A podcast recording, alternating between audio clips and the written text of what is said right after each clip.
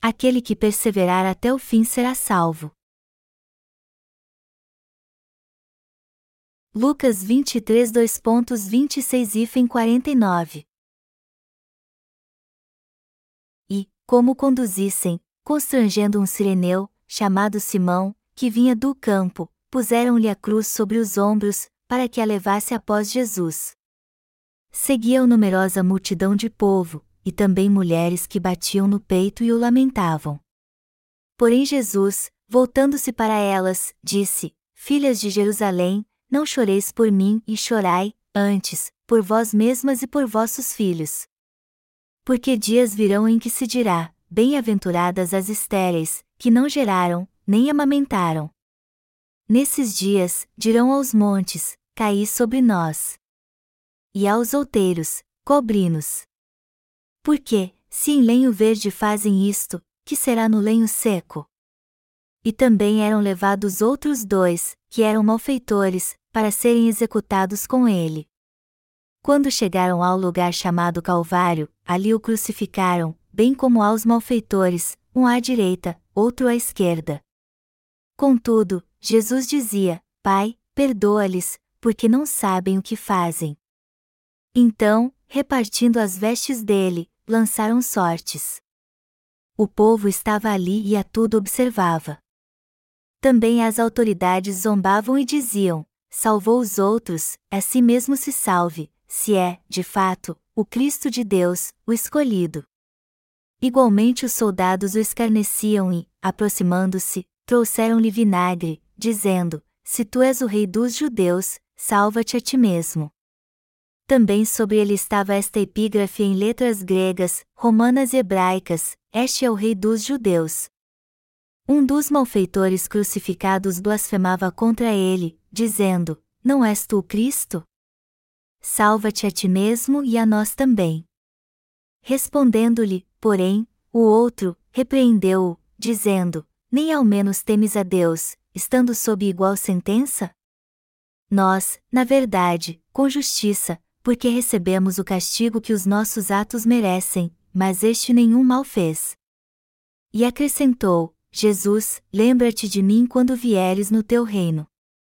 Jesus lhe respondeu: Em verdade te digo que hoje estarás comigo no paraíso.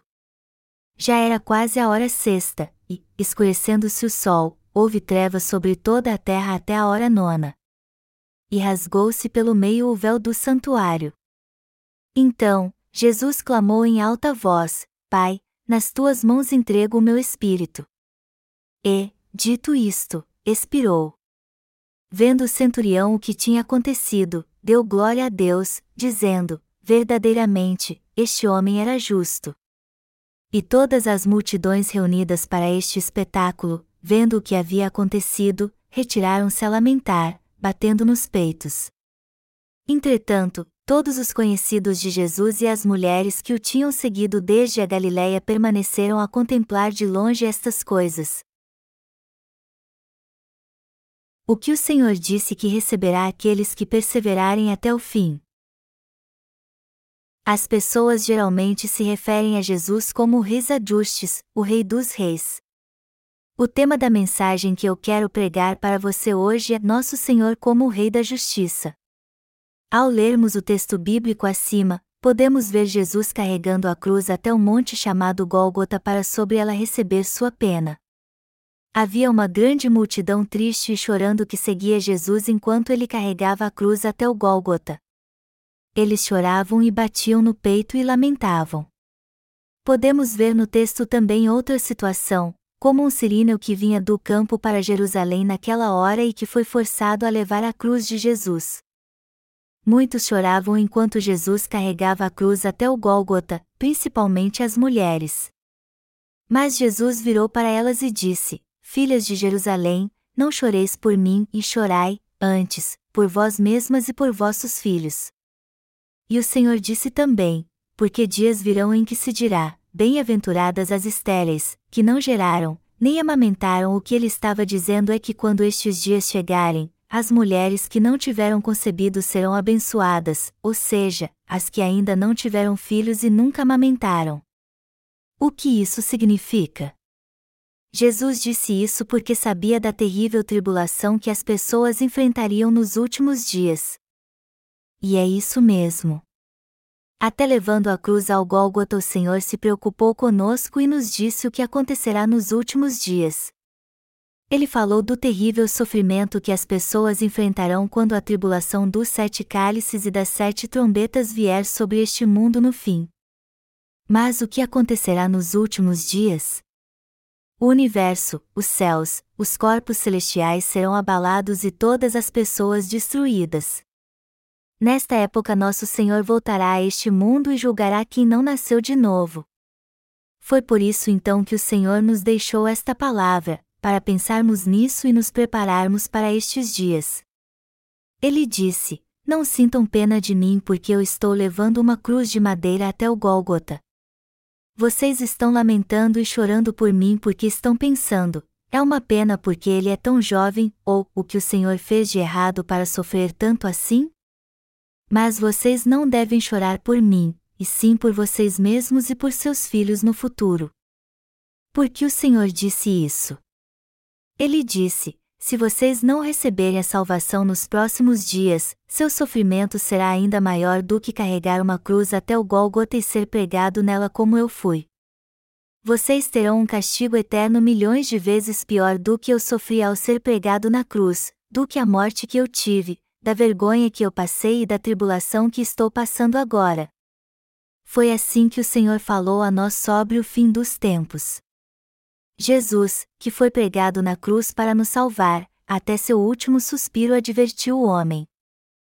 O Senhor nunca cometeu um pecado que merecesse a morte na cruz. Ele não tinha pecado nem defeito. Os israelitas disseram naquela época: Jesus é o Rei dos Judeus. Jesus é o Rei de Israel. Ele é o Rei e o saudaram como o Rei. Os líderes religiosos de Israel o consideraram perigoso, já que o povo estava saudando-o como rei, e por essa razão, odiavam Jesus. Jesus foi condenado à cruz porque os líderes religiosos e políticos como os fariseus, os principais sacerdotes e os escribas o odiavam. É isso mesmo. Apesar de Jesus não ter nenhum pecado, ele carregou a cruz até o Gólgota por causa do ódio, inveja e falsa acusação dos, ironicamente, fervorosos líderes religiosos. Mas, embora elas tenham feito falsas acusações contra Jesus, será que ele não podia provar sua inocência? Claro que sim. No entanto, o Senhor foi condenado por causa das falsas acusações e morreu crucificado. Nosso Senhor não tinha nenhum pecado. Jesus nunca roubou um pedaço de pão ou falou palavras torpes como nós fazemos. Nosso Senhor nunca fez algo errado que pudesse incriminá-lo e jamais cometeu um pecado sequer. Apesar disso, ele foi condenado a morrer na cruz, que era a mais terrível condenação que um pecador poderia receber naquela época, e carregou sua cruz até o Gólgota. Mas por que Jesus teve que carregar a cruz? Nosso Senhor tinha todo o poder. E se ele quisesse provar sua inocência, ele teria evitado a condenação à cruz na mesma hora e punido todos que tramaram contra ele, que o haviam humilhado e cuspiram nele. Jesus é o Deus que sempre teve poder para mostrar através da palavra: Eu sou o Deus que criou o universo. Eu sou o Criador. Ele podia revelar isso diante dos olhos de todos e fazer com que ele de dobrassem perante ele. Mas ao invés disso, ele aceitou calado a condenação e levou sobre si a sua cruz. Jesus não fez nada errada e tinha poder para rejeitar sua condenação injusta, porém suportou o sofrimento por aqueles que não tinham nenhum poder. É claro que sabemos muito bem e cremos que o Senhor fez isso por nós. É por isso que chamamos o Senhor, que aceitou o sacrifício para nos salvar, de Rei da Justiça ou Rei do Amor e das Boas Obras. Por mais reto que alguém seja neste mundo, não há ninguém que simplesmente sentaria e aceitaria o sofrimento se fosse perseguido injustamente por algo que não cometeu. E mesmo que alguém aceitasse este sofrimento injusto, ele não o suportaria até se tivesse poder. Pense nisso por um momento. Se alguém fizesse uma falsa acusação contra mim e me ferisse de alguma forma, apesar de eu não ter feito nada errado, minha personalidade forte teria vindo à tona e eu lutaria contra ele para provar minha inocência. Eu diria a ele: Eu não fiz nada disso que você está me acusando. E eu não vou te perdoar por espalhar boatos falsos para me prejudicar e me incriminar. Eu vou fazer você pagar direitinho por isso eu esclareceria tudo, faria com que todos soubessem que eu não fiz nada errado, e que não havia motivo algum para me prejudicar daquele jeito. Além disso, eu acabaria com toda a perseguição e críticas injustas contra mim de uma vez e restauraria meu orgulho ferido provando minha inocência. O que eu quero dizer é que não há ninguém que aceitaria uma falsa acusação assim, por mais que não tivesse poder algum. É claro que algumas pessoas neste mundo abririam mão da sua vida por uma boa causa. Veja Sócrates, o grande filósofo que todos neste mundo têm em grande estima. Ele bebeu um copo de veneno para mostrar a todos a importância de se obedecer à lei. Ele morreu por uma crença filosófica que diz: lei é lei, por mais desagradável que ela seja. Mas qual o verdadeiro motivo pelo qual Sócrates morreu? Ele morreu porque não havia outra maneira de mostrar sua justiça senão esta. Até mesmo entre pessoas comuns há aqueles que enfrentam o fogo para salvar alguém e acabam morrendo esmagados quando o teto em chamas cai sobre ele. Há aqueles que pulam na água para salvar alguém que está se afogando e acabam morrendo afogados porque não teve forças para salvar a si mesmo. Estes são chamados pelas pessoas do mundo de heróis e elas sempre exaltam seu espírito altruísta. No entanto, estas pessoas não morrem para mostrar sua justiça se sacrificando assim. Elas morrem porque não têm forças para salvar a si mesmo depois que salvam os outros. É claro que estes são verdadeiros heróis. A decisão de salvar alguém é algo realmente reto e justo. Mas, embora seu ato seja louvável, uma coisa que está bem claro é que eles morrem porque não têm forças para salvar sua própria vida. Apesar de Sócrates ter bebido um copo de veneno e morrido para provar sua justiça, que importância isso tem já que ele não pôde voltar à vida?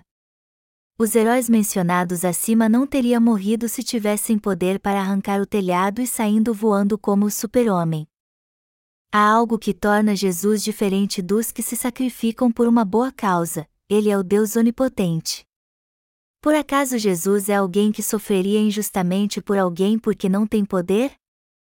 O Senhor sofreu na cruz, na verdade, porque ele recebeu todos os pecados da humanidade no Rio Jordão ao ser batizado por João Batista.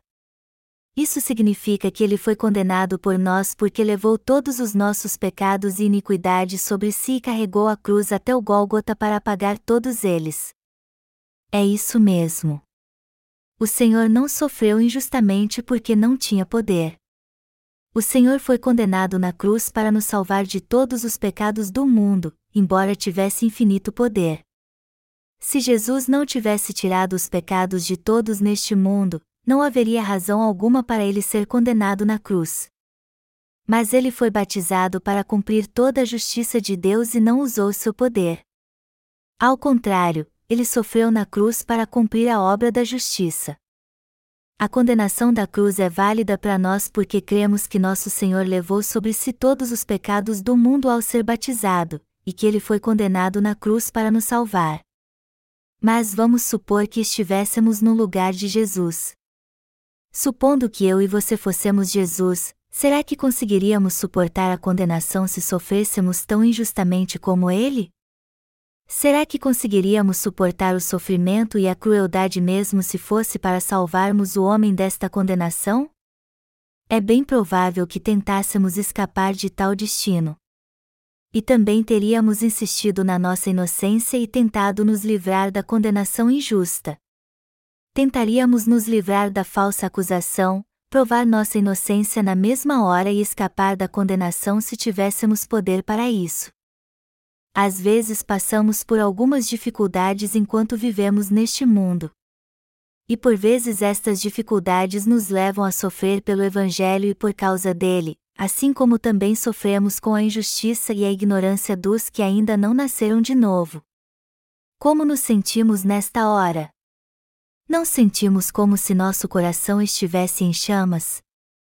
Bombas do tamanho de uma montanha são lançadas dentro do nosso coração prontas para explodir a qualquer momento. Então, ao mínimo toque, as vemos explodindo e despedaçando tudo. E ninguém pode impedi-las de explodir porque todas elas explodem ao mesmo tempo.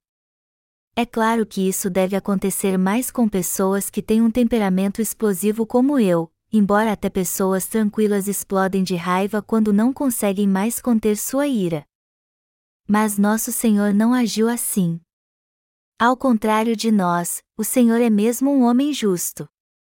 Eu acho que a palavra mais abençoada que traz esperança ao meu coração é aquele que o Senhor diz ao ladrão que foi crucificado ao seu lado. Jesus disse a ele: Em verdade te digo que hoje estarás comigo no paraíso. Só de não vivermos num mundo cheio de confusão, aflição e injustiça, isso já nos deixaria felizes, mas o Senhor disse nos levará para morar num lugar cheio de amor e alegria, um lugar cheio de paz e sem nenhuma preocupação, e um lugar cheio de felicidade e sem nenhum mal. Eu estou muito feliz porque vou morar neste lugar com meu amado Senhor. E este lugar é o paraíso. O paraíso é um lugar onde poderemos de fato amar e cuidar dos outros, não importa quem sejam. E eu quero que você também viva com o Senhor eternamente neste paraíso. Eu espero que possamos fazer o que é certo e amar uns aos outros tanto quanto desejamos viver neste mundo onde só há glória e alegria. Eu não somente desejo viver neste paraíso, mas também me regozijo de alegria e felicidade imaginando que estou neste lugar agora, não seria maravilhoso se pudéssemos estar no paraíso agora? Nós não ficaríamos decepcionados e chateados uns com os outros, nem lutaríamos ou disputaríamos uns com os outros como fazemos neste mundo agora. Eu anseio pela vinda deste paraíso que nos foi prometido e que é diferente deste mundo que vivemos, o tempo todo enfrentando o perigo e esperando que a guerra comece. As ameaças de guerra neste mundo estão cada vez mais aumentando. As nações poderosas oprimem as nações fracas, e estas por sua vez ameaçam produzir bombas nucleares para ficar numa posição destacada. Há rumores de guerra em todos os lugares do mundo e catástrofes naturais estão acontecendo cada vez mais. Este mundo está mesmo devastado. É um mundo tão confuso e terrível que, mesmo se quiséssemos dizer algo bom dele de coração, não conseguiríamos. Será maravilhoso quando o mundo de paz do Senhor finalmente vier, um mundo muito diferente deste. Eu fico muito feliz quando vejo que nós que nascemos de novo viveremos neste mundo maravilhoso no futuro. Eu sou muito grato ao Senhor porque vamos viver neste paraíso no futuro. Este mundo é muito confuso e complexo e fazer a boa obra também é algo confuso e complexo. Nós temos muitos inimigos. Hoje ainda há pessoas que são contra Jesus Cristo, como antigamente. O povo naquela época entregou Jesus para que ele morresse crucificado, outros o pregaram na cruz e o mataram estocando-o com uma lança, mas outros o seguiram ao longo do caminho até o Gólgota e prantearam por ele. Um dos dois ladrões que foram crucificados com Jesus disse a ele: Não és tu o Cristo? Salva-te a ti mesmo e a nós também, e zombou de Jesus como os que cuspiram nele. Os que lutam contra o Evangelho também fazem isso hoje em dia. Há muitas guerras neste mundo, catástrofes naturais e pessoas más. Este é mesmo um mundo de injustiça. Enquanto estivermos neste mundo, é algo natural para nós esperar pelo paraíso que será governado pelo Senhor, o paraíso que ele falou para o ladrão na cruz. Em verdade te digo que hoje estarás comigo no paraíso. O paraíso que o Senhor prometeu, ou seja, o reino do Senhor, está repleto de coisas boas como amor, gozo, bondade, paz e humildade. O paraíso está repleto de justiça, afeto e alegria porque lá não existe mal algum. Lá só há justiça. Quando eu penso que o reino do Senhor está repleto de bondade, eu tenho vontade de ir para lá o quanto antes. Eu realmente espero que todos nós possamos ir para lá em breve. O Senhor é de fato o Rei da Justiça. Por isso que o Senhor foi condenado na cruz para pagar todos os nossos pecados, embora nunca tenha cometido nenhum pecado. O Senhor foi batizado por todos neste mundo e levou sobre si o jugo da maldição ao carregar a cruz. O Senhor foi condenado à cruz porque não tinha poder suficiente? Não, Jesus podia mostrar seu poder e anular a condenação injusta porque ele é o Deus Todo-Poderoso. Mas ele não fez uso deste poder nem quebrou a vara da opressão, ao contrário, levou todos os nossos pecados sobre si até que sua justiça triunfasse na vitória. É isso mesmo. O Senhor foi sentenciado à cruz por nossos pecados e seu sofrimento foi terrível. Contudo, ele se tornou nosso verdadeiro Salvador ao ressuscitar dos mortos. Por isso que ele é o Rei da Justiça para mim e para você. Não há alguém ou nenhuma criatura que tenha feito tantas boas obras como o Senhor. Não há ninguém que seja tão justo como Jesus. Quem aceitaria terrível perseguição tendo tanto poder? Quem faria isso? Quem seria perseguido pelas pessoas deste mundo sendo um rei poderoso? Que rei aceitaria isso? Que rei abriria mão do seu poder real e deixaria seu trono mesmo tendo muito poder? Ao contrário, e historicamente falando, quanto mais os reis deste mundo tinham poder, mais eles se apegavam a ele e oprimiam e perseguiam o povo para mantê-lo. Mas o Senhor é diferente. Embora tivesse grande poder, ele não o usou, ao contrário, se entregou como propiciação por toda a humanidade, o caminho da justiça para mim e para você. Isso quer dizer que ele entregou todo o seu corpo a fim de nos salvar com seu batismo e seu sangue. Por isso que o Senhor é o Rei da justiça, o Rei da paz, o Rei do amor, o verdadeiro Deus da salvação de todos que creem no Evangelho da água e do Espírito, inclusive você e eu. Você crê nisso? Este mundo está mesmo cruel e oprimido hoje em dia. Trevas terríveis cobrem toda a terra e todo o universo espera o dia da volta do Senhor.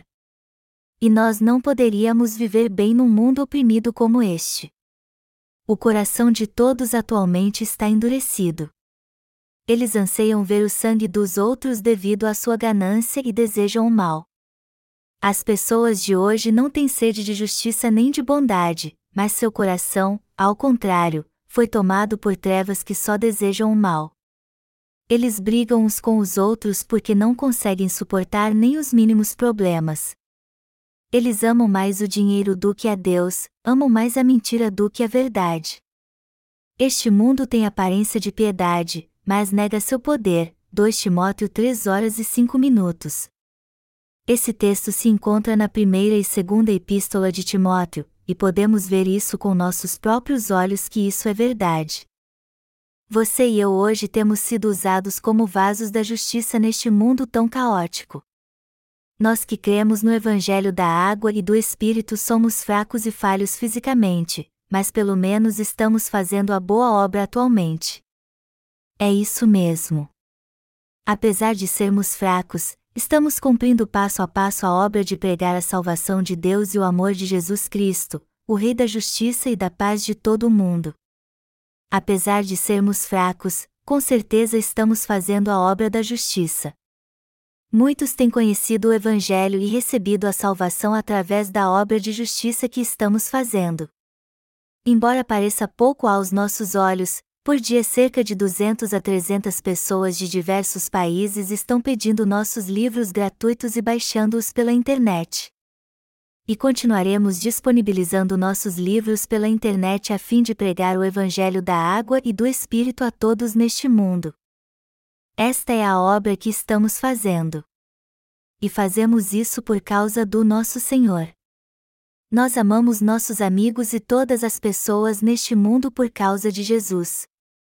E estamos fazendo esta obra de pregar o Evangelho a todas as pessoas deste mundo por causa dele também. Não estamos fazendo esta obra porque somos caridosos. Ao contrário, estamos sendo usados com instrumentos da justiça na presença do Senhor com fé, apesar de sermos fracos, porque Jesus é o Rei da justiça, nos veste com ela e nos dá amor e paz. O Evangelho tem sido pregado no mundo inteiro através do nosso Ministério de Literatura e Internet. Se 100 pessoas por dia receberem nossos livros ou lerem-nos na internet, isso dá um total de 3 mil pessoas a cada mês.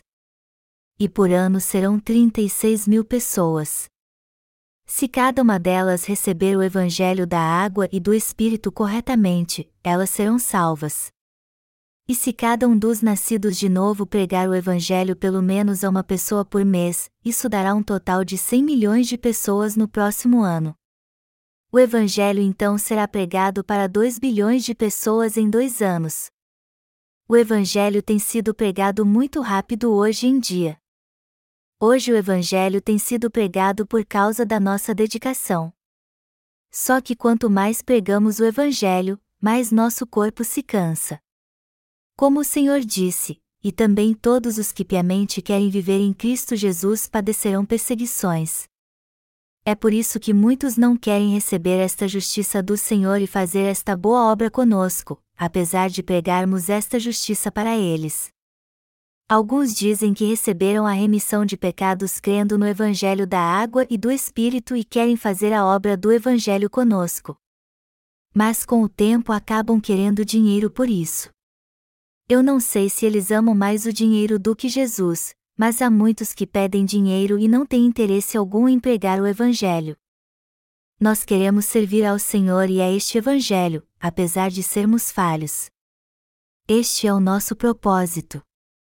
Todavia, o coração das outras pessoas é diferente do nosso. É por isso que às vezes nosso amor pelas pessoas do mundo esfria. E isso acontece justamente como o Senhor disse: e, por se multiplicar a iniquidade, o amor se esfriará de quase todos. Mateus 24 horas e 12 minutos. O amor no nosso coração diminui muito quando vemos aqueles que agem errado e só buscam a justiça de Deus com o pretexto de encher seus bolsos, quando olhamos para aqueles que apenas se interessam pelas coisas materiais, não em fazer a boa obra. Quanto mais vemos isso, mais nosso coração se esfria. Nosso Senhor nos concedeu a justiça de Deus, pois Ele é o Rei da Justiça.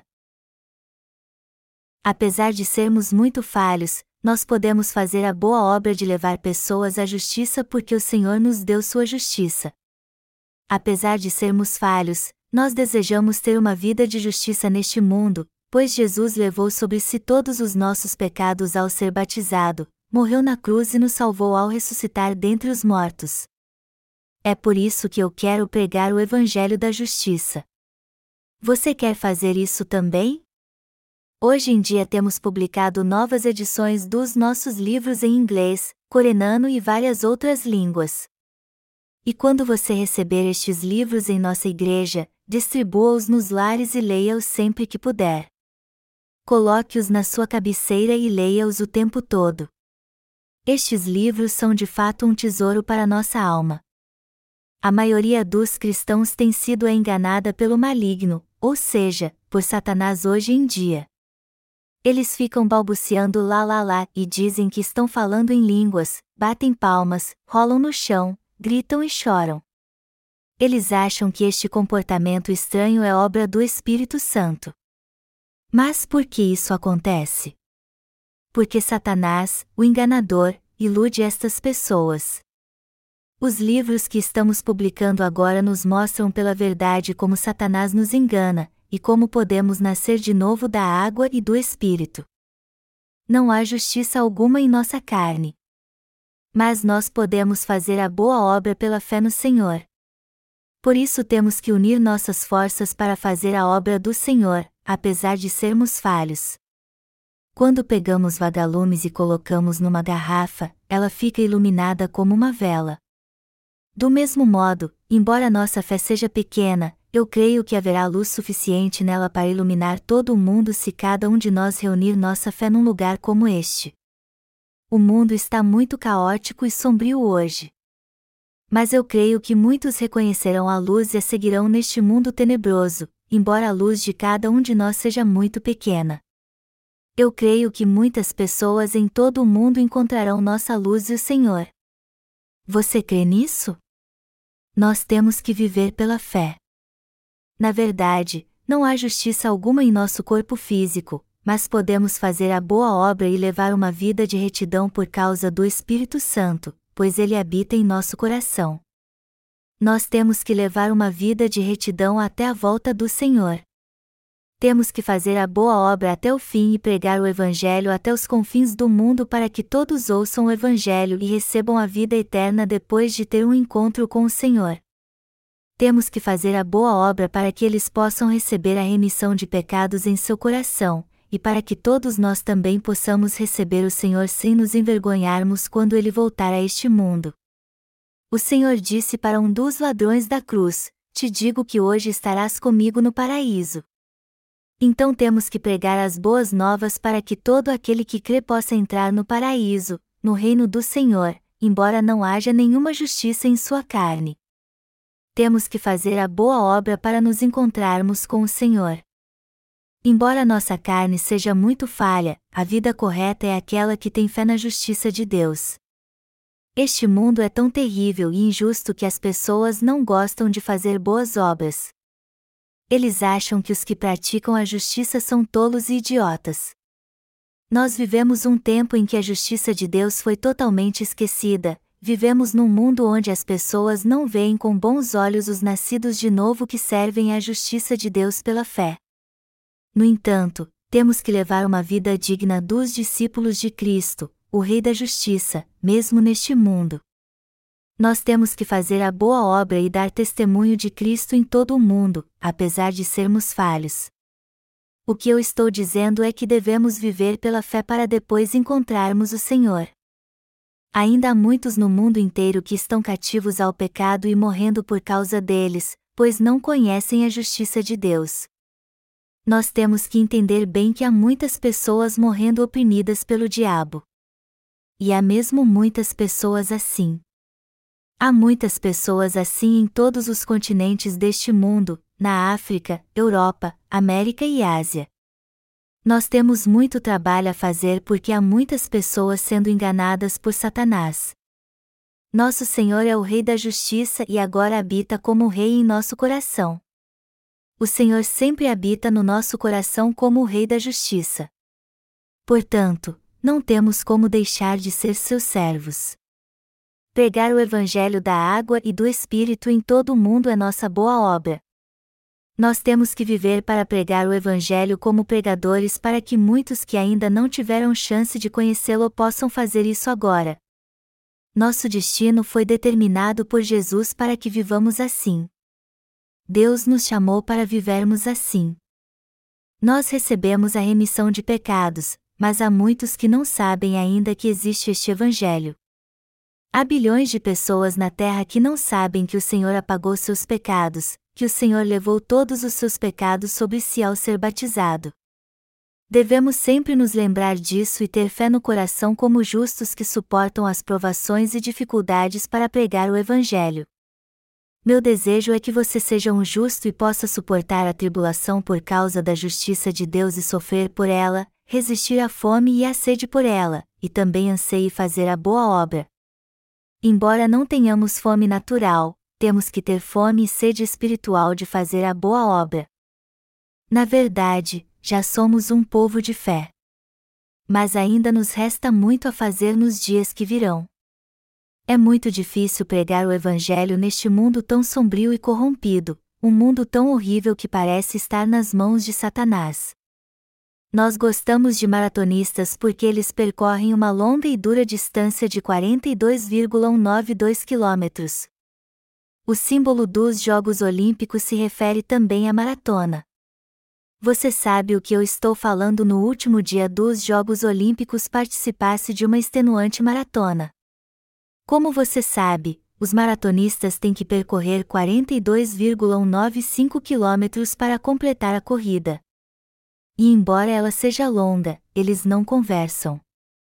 Eles correm o percurso e competem uns com os outros pela vitória.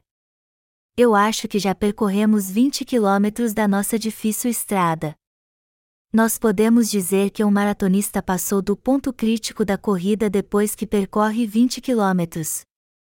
Dizem que depois de certo ponto o maratonista sente uma dor terrível, como se estivessem partindo seu estômago ao meio, se ele mantiver a velocidade até os 20 quilômetros.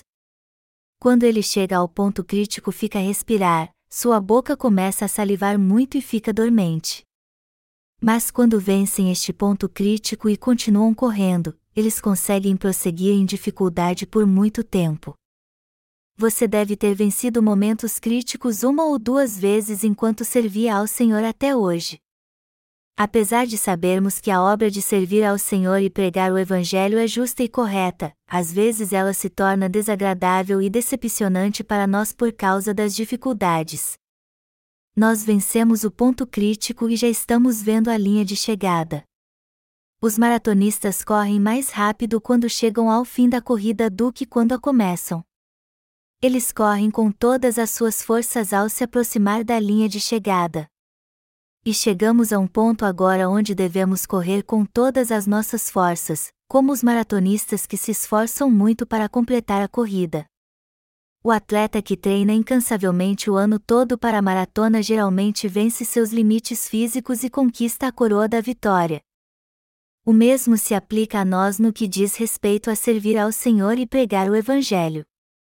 Nós vencemos nossas fraquezas e falhas pela justiça do Senhor, realizamos tudo o que precisamos neste mundo injusto e corrompido, no fim alcançaremos o paraíso onde o Senhor está para habitarmos em paz com Ele ali. Esta é a obra que devemos fazer e este é o paraíso aonde a justiça do Senhor nos levará. Conforme pregarmos o Evangelho ao longo de mais alguns anos, tenho certeza que muitas catástrofes naturais acontecerão no mundo todo. Parece que o mundo está cada vez mais cedendo à maldade. Eu estou te dizendo isso agora porque eu acho que precisamos fazer a obra enquanto as coisas ainda não estão tão ruins. Eu estou me esforçando para fazer a obra com zelo. Nós poderemos descansar depois que acabarmos toda a nossa obra, mas agora é a hora de trabalharmos sem cessar. Poderemos descansar quando acabarmos toda a nossa obra e chegarmos ao fim da corrida é por isso que devemos trabalhar com todo afinco enquanto não há tanta confusão neste mundo e nosso país, a Coreia do Sul, lidera o ranking que oferece conexão de internet de alta tecnologia entre os países da OECD. Deste modo, podemos pregar o Evangelho em todo o mundo com livros e material eletrônico também. Por acaso vamos poder pregar o Evangelho quando houver terremotos e inundações? Poderemos continuar com a obra da pregação do Evangelho em países onde há tempestades de neve e as pessoas morrem congeladas por causa do frio intenso? Não, não poderemos. Como poderíamos pregar o Evangelho onde há muita neve ou em meio a uma catástrofe? Quem daria ouvidos ao Evangelho numa situação como esta, e quem sentaria em frente ao computador para baixar livros eletrônicos ou estaria interessado na obra espiritual? Por isso que acho que devemos pregar o Evangelho enquanto há sabedoria, enquanto as pessoas estão fisicamente bem e pensam nas coisas espirituais. Eu vejo que agora é a hora de fazermos esta obra. Cada segundo é valioso e precisamos pregar o Evangelho o quanto antes. Agora é a hora de acelerarmos a pregação do Evangelho em todo o mundo. E não pudermos pregar o Evangelho no mundo todo, temos que pregá-lo para nossa família então. Assim daremos a eles uma grande oportunidade e os levaremos a receber a remissão de todos os seus pecados. Nós somos o povo de Deus, o Rei da Justiça. Não reclame deste mundo por ele ser injusto. Nós temos que caminhar juntos pelo caminho da justiça que foi colocado diante de nós, o caminho do Evangelho, ainda mais hoje em dia. Temos que pregar o Evangelho, guardar nossa fé, esperar e ansiar pelo reino do Senhor, e viver com a esperança de que lá viveremos. Você não deve achar que vai viver dez mil anos neste mundo. O Senhor disse: Abençoadas nos últimos dias serão as que não estiverem grávidas, cujo ventre jamais gerou e os seios jamais amamentaram. Ele disse isso porque as montanhas cairão e catástrofes terríveis acontecerão no mundo inteiro quando granizo cair do céu e terremotos acontecerem. As estrelas da Via Láctea cairão na terra. O livro de Apocalipse diz que as estrelas cairão na terra. O Senhor disse que um terço das estrelas cairão no mar e num dia morrerão todos os peixes. Está escrito também: E caiu do céu sobre a terça parte dos rios, e sobre as fontes das águas uma grande estrela, ardendo como tocha. O nome da estrela é Absinto, e a terça parte das águas se tornou em Absinto, e muitos dos homens morreram por causa dessas águas, porque se tornaram amargosas. Apocalipse 8, 10, 11. Eu creio que é Deus está nos dizendo isso antes porque catástrofes terríveis realmente acontecerão diante dos nossos olhos. Amados irmãos, o Senhor é realmente o Rei da Justiça. Não há ninguém nessa terra que seja mais justo que o Senhor. Não há nenhum Deus como nosso Deus e nenhum ser humano também como ele. Quem não usaria um grande poder se o tivesse, mas, ao contrário, se sacrificaria por aqueles que criou, daria a eles seu amor para salvá-los da morte e da condenação, e os levaria para o paraíso no reino eterno? Só o Senhor faz isso. O Senhor é aquele que salvou você e a mim. Foi só o Senhor que nos salvou e nos deu a vida eterna. Está escrito na Bíblia: já era quase a hora sexta, e, escurecendo-se o sol, houve trevas sobre toda a terra até a hora nona. E rasgou-se pelo meio o véu do santuário.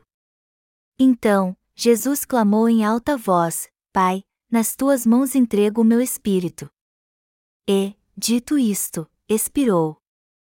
Vemos aqui que o véu do templo rasgou ao meio quando Jesus morreu. O véu do templo, que estava em perfeito estado, rasgou de repente. Mas por que o véu do templo rasgou?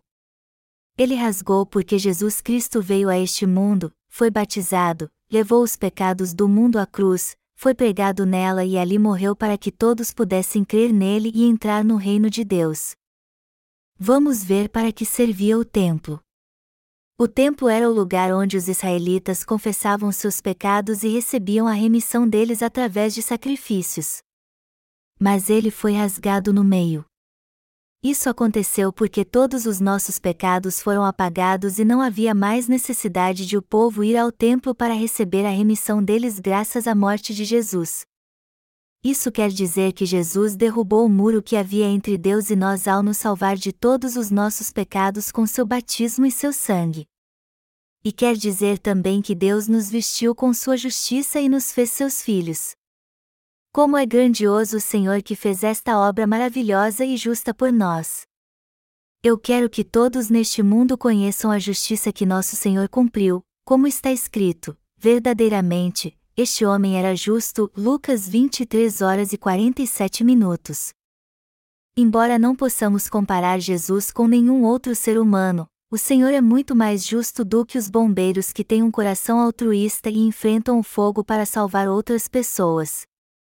Muitos choram quando um deles perde a vida participam de campanhas para levantar fundos a fim de ajudar seus familiares. Eles fazem shows beneficentes porque querem de qualquer forma mostrar seu sacrifício ao mundo. No entanto, não é nossa missão tornar estas pessoas conhecidas. Nossa missão, ao contrário, é fazer nosso Senhor conhecido no mundo todo e adorá-lo por toda a eternidade nós temos que pregar em todo o mundo o amor e a salvação do nosso Senhor, que nos salvou dos nossos pecados ao apagar todos eles, que não reagiu embora tivesse poder para isso, que, ao contrário, se humilhou e nos amou com seu eterno amor. Eu quero encontrar o Senhor com você depois que vivermos pela fé aqui. O tempo neste mundo passa rápido como uma flecha. E o Senhor com certeza virá logo. Você crê nisso? Quanto mais corrompido o mundo, mais sábios temos que ser e lutar contra Satanás com fé. Quando os mais pensamentos vierem ao seu coração e Satanás te atacar, dê esta ordem a ele: Eu te ordeno, Satanás, no nome de Jesus Cristo, saia agora. Assim ele não poderá oprimir sua alma. Mas se você não fizer isso, Satanás oprimirá sua alma porque ele é um ser que sempre quer trazer medo ao nosso coração e ameaçar nossa alma. Só há um modo de vencer todos os medos contra Satanás e nossos inimigos. Temos que dizer, em nome de Jesus Cristo, saia agora, Satanás. Mas por quê? porque Jesus Cristo já venceu o diabo e ele não pode fazer nada diante dele. Portanto, temos que ordenar assim que ele saia em nome de Jesus Cristo. Temos que derrotar Satanás em nome de Jesus Cristo e anunciar seu amor a todos neste mundo, derrotando Satanás com a fé que temos no Senhor. Temos que pregar ao mundo inteiro a salvação que o Senhor nos deu ao apagar todos os nossos pecados por ter nos amado tanto o mundo. Temos que viver pela fé para um dia estarmos na Sua presença. Mas até lá, temos que nos apegar à justiça de Deus, nos gloriar nela e olhar para o paraíso que o Senhor nos prometeu. Temos que nos alegrar, vencer as tribulações e esperar a vinda do reino de Deus com esperança. Como dizem as Escrituras, agora, pois, permanecem a fé, a esperança e o amor, estes três, porém o maior destes é o amor, nosso Senhor nos tratou com amor e nos tornou filhos de Deus. E o resultado deste amor é a esperança. É por isso que devemos esperar o reino de Deus com esperança no coração. Além disso, temos que pregar o Evangelho do Senhor com fé enquanto estivermos neste mundo. Deus apagou todos os nossos pecados e nos deu seu reino. Sendo assim, temos que viver pela fé enquanto esperamos o reino de Deus. Nós encontraremos o Senhor num futuro próximo. Você e eu veremos com nossos próprios olhos toda a palavra de Deus sendo cumprida. E isso acontecerá porque ela é a palavra da verdade e este dia está muito perto. Mas isso não significa que temos que ficar sentados sem fazer nada. Ao contrário, temos que pregar o Evangelho ainda mais, nos preparar com a palavra e pela fé, e viver com a esperança de que entraremos no reino do Senhor. Nós estamos vendo como este mundo está sendo destruído, mas isso não deve nos deixar desmotivados e deprimidos, e por outro lado, temos que rejeitar nossos pensamentos sombrios ordenando, em nome de Jesus Cristo, saia Satanás. Devemos ter esperança que entraremos no reino de Deus que o Senhor nos deu e ter fé que viveremos felizes neste reino repleto de justiça e amor. Você está entendendo? Todos nós temos que nascer de novo da água e do Espírito pela fé, pois depois que vivermos com fé teremos um encontro com o Senhor nós só temos que aguentar mais um pouco. Logo tudo se cumprirá. Talvez seja por isso que é mais difícil. Mas, de todo modo, temos que suportar mais um pouco e fazer a obra do Evangelho. Temos que cumprir a missão de pregar o Evangelho com todas as nossas forças. Nós até que poderíamos descansar e nos divertir se houvesse além que nós que fizesse este trabalho. Só que há poucas pessoas dispostas a fazer esta obra além de nós. Na verdade, por mais que eu olhe ao redor e procure no mundo todo, não há ninguém fazendo a obra do Senhor além de nós. É isso mesmo. Não há ninguém fazendo a obra do Evangelho como nós. O Senhor nos deu uma grande bênção e nos confiou uma grande obra também. Ele nos deu o maior de todos os dons e espera muito de nós. Embora nossos ombros estejam pesados, nós poderemos fazer tudo com fé se trabalharmos juntos com o Senhor. Embora a obra de justiça que nos foi confiada seja muito difícil, temos que dar graças ao Senhor porque nossa expectativa está nos dias sublimes que virão no futuro.